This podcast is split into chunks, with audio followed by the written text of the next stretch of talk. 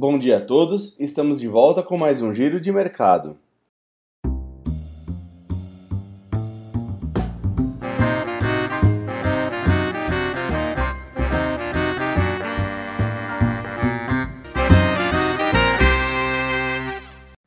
E o Ibovespa fechou a semana passada em queda de 1,4%, marcando 101.363 pontos, sobretudo em função da turbulência político-econômica aqui no Brasil.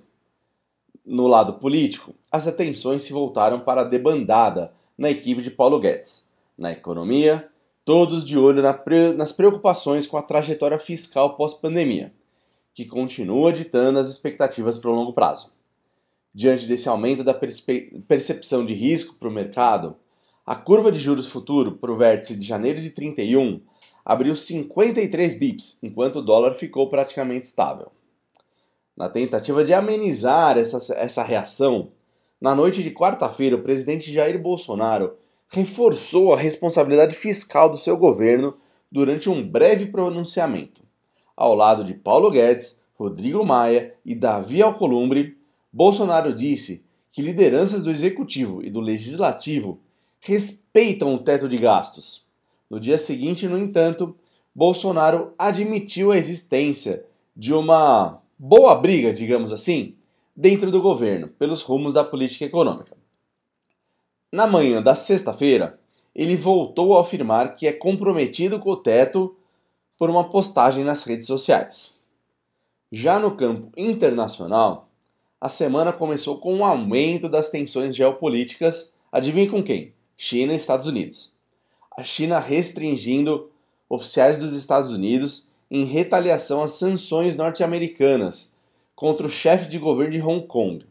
Na metade da semana, os ânimos até melhoraram, refletindo expectativas globais em relação à possibilidade de aprovação de um pacote de um trilhão de dólares em estímulos nos Estados Unidos para enfrentar os impactos do coronavírus.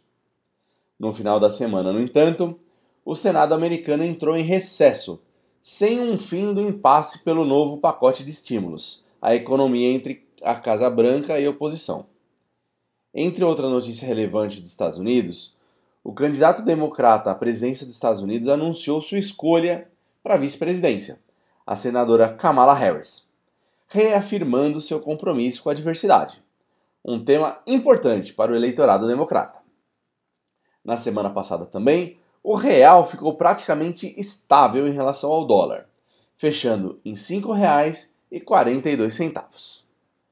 Bom, depois de uma semana cheia de resultados, a agenda de indicadores para esta semana estará significativamente vazia. Os principais destaques serão a ata da política monetária do Fed, o Banco Central americano, e a divulgação do PMI das principais economias, em especial da zona do euro e dos Estados Unidos. E na manhã de hoje, as bolsas internacionais abrem a semana otimistas, apresentando uma leve alta. E com isso, o giro de mercado dessa segunda-feira termina por aqui. Um ótimo dia e uma ótima semana. Um abraço e até o próximo.